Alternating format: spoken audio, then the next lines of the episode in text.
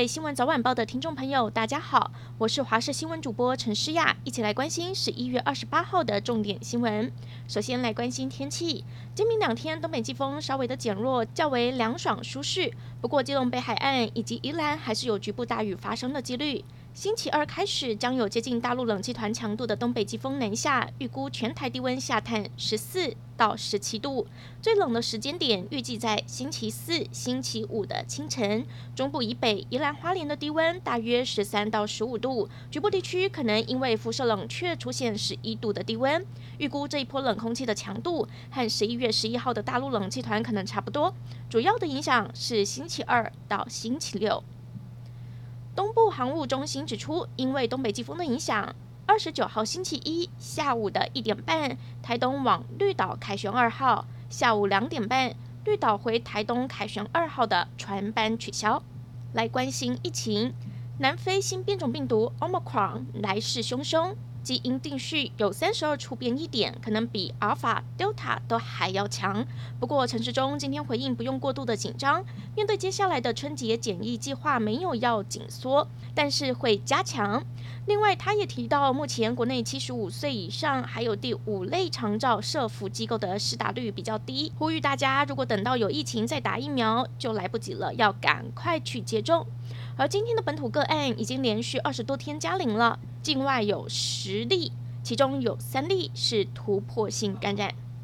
在南非发现的新型变种病毒 Omicron 已经在全球现踪，澳洲也发现了两例感染 Omicron 的病例，就是昨天从非洲南部国家入境的旅客。另外，荷兰日前也在阿姆斯特丹机场发现了六十一名来自南非的旅客确诊，现在几乎可以确定，当中有些人感染的就是新型变种病毒。印尼也已经宣布，如果十四天内去过非洲八国者不得入境，从明天开始实施。有越来越多国家针对非洲各国发布了旅行禁令。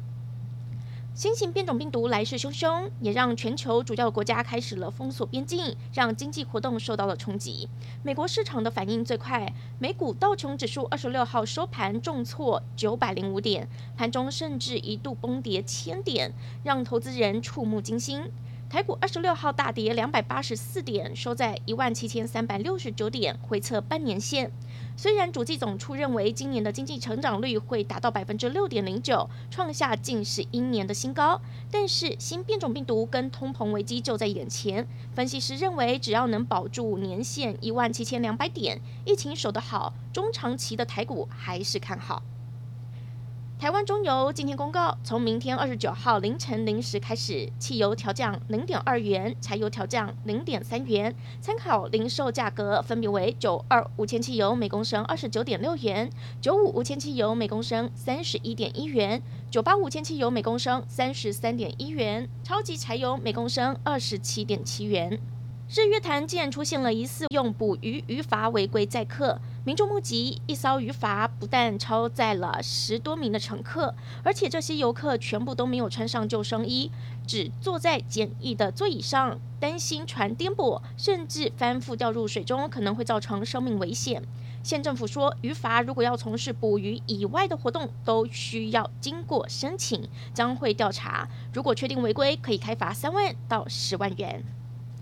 汉翔研制的首架量产型永鹰高级教练机，明天将正式交付空军，预计上午九点从台中清泉岗基地起飞，十点抵达台东志航空军基地，并举行洒水迎接仪式。另外，第二架量产机在昨天也成功首飞了。